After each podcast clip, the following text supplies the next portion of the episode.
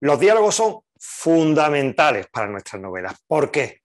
Porque forman parte de uno de los recursos de dinamización más utilizados junto con la acción y también con los pensamientos de los protagonistas. Así que hoy vamos a dar una vuelta a la técnica del diálogo. Vamos a intentar aprenderlo todo sobre la técnica de cómo construir buenos diálogos. Ya sabéis, esto es escritor profesional y todas las semanas tenemos un vídeo nuevo con contenido de valor para ti, escritor y escritora. Así que suscríbete y la campanita te avisa de que hay vídeo nuevo. Y nada más, nos remangamos. Empezamos a hablar de diálogos. Copiar de la realidad. Es un recurso muy válido para pintores, también muy válido para escritores y para escritoras, y siempre nos han recomendado que una forma de entrenarnos en el manejo de diálogos es transcribir los diálogos de otras personas. Cuando vas en el autobús, cuando estás en la parada del metro, cuando estás sentado en un bar tomando un café o una bebida refrescante o una cerveza. Yo te recomiendo que lo hagas, que transcribas el diálogo de terceros. Cuando yo lo hice, en una época de mi vida, me di cuenta de algo. Es imposible. Son artificiales, vacíos, llenos de jerga incomprensible y muy poco naturales.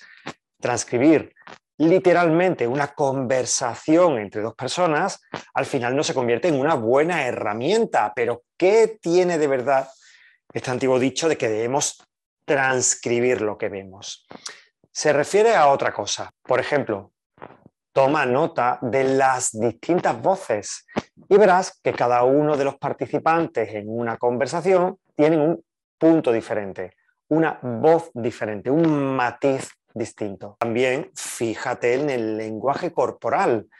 Cuando hablamos, no solamente transmitimos el mensaje a través de la palabra, sino que lo hacemos, como yo estoy haciendo ahora mismo, a través de nuestros gestos. Y por supuesto, de todo lo que rodea la puesta en escena. Si estás en una cafetería, verás que toman café, degustan pasteles, se acomodan en la silla y al fin y al cabo, todo eso es lo que contamos en un diálogo. No solamente hacemos una transcripción secuenciada una detrás de otra de las voces de los protagonistas, de las voces de los personajes, sino que tenemos que introducir al espectador como si fueras ese tú que está en la cafetería oyendo lo que dicen las dos personas que están en la mesa de al lado.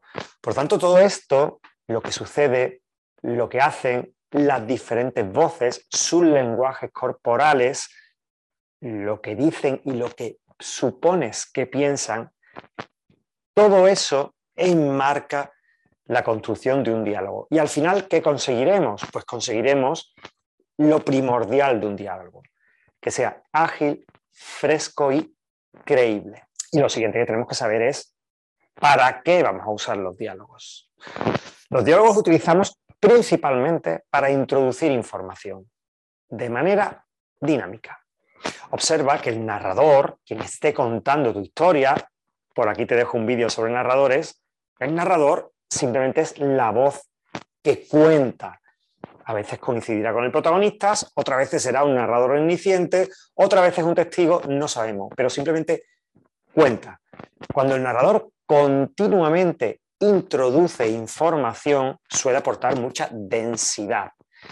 De manera que colocando esa información en la voz de los participantes en el diálogo, de los protagonistas de la novela en nuestro caso, colocando esa información en su voz y en la voz de otros secundarios, es una manera de aportar todo ese contenido necesario para que la novela avance, pero ¿con qué diferencia?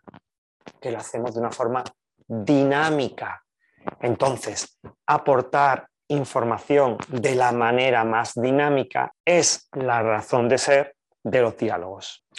Por lo tanto, imagínate, aparte de esta gran función, el diálogo va a permitirte también caracterizar a tu personaje, porque depende de su voz, de sus expresiones, de lo que diga, forma parte de este cliché, de este listado de características propias de un personaje.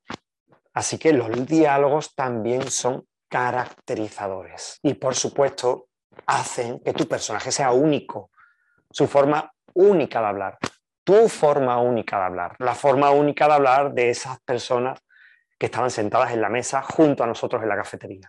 Por lo tanto, si vamos a usar diálogos en esa zona de la novela donde tenemos que introducir información y no queremos densidad, sino que queremos dinamismo, no conviertas en densa la voz de tu protagonista o de tu personaje. ¿Qué significa eso? Que los personajes cuando hablan dialogan, no explican. Evitan las largas parrafadas, las largas exposiciones para explicar grandes cosas. Sí, lo hacemos en la vida diaria, pero evítalo. Haz que entre dos personajes sean capaces de entablar una comunicación donde uno exponga, el otro responda, haya un estímulo, haya una respuesta y al final has mostrado lo que querías contar al lector. ¿Cómo empezamos a trabajar los diálogos? Lo primero, tener claro qué vamos a contar, o sea, cuál es la situación de aportación de información que vamos a resolver con ese diálogo. ¿Qué queremos que se cuente? Y lo segundo, visualiza la escena, pero visualízala completamente, no solamente aquello que se van a decir. Visualiza dónde se encuentran, qué sucede alrededor, mientras habla, qué están haciendo, en qué estado emocional se encuentran los personajes, cómo puedes trasladar, visualizar ese estado emocional sin que el narrador tenga que decirlo, los lenguajes corporales. Incluso imagina qué pensamiento puede haber en la cabeza de cada uno de los personajes que dialogan. Y un truco que siempre funciona. Crea un glosario de vocabulario por cada uno de estos personajes principales que más van a intervenir en los diálogos de tu novela. Entendemos que él o los protagonistas y posiblemente algún secundario. ¿Qué características propias, ya sea de vocabulario, de léxico, su manera de expresarse, cuáles son? Haz un pequeñísimo glosario que puedes incluirlo incluso en la ficha de personaje y cuando este personaje hable, cuando tengas que transcribir sus parlamentos, utiliza estas palabras características, estos giros propios, estas formas de contar las cosas. Y te aseguro que enriquecen enormemente el diálogo y caracterizan mucho mejor a los personajes. Esto ha sido todo por hoy esta semana. Ya sabes, esto es escritor profesional. Nos vemos la semana que viene con más contenido de valor para ti, escritor y escritora. Muchas gracias.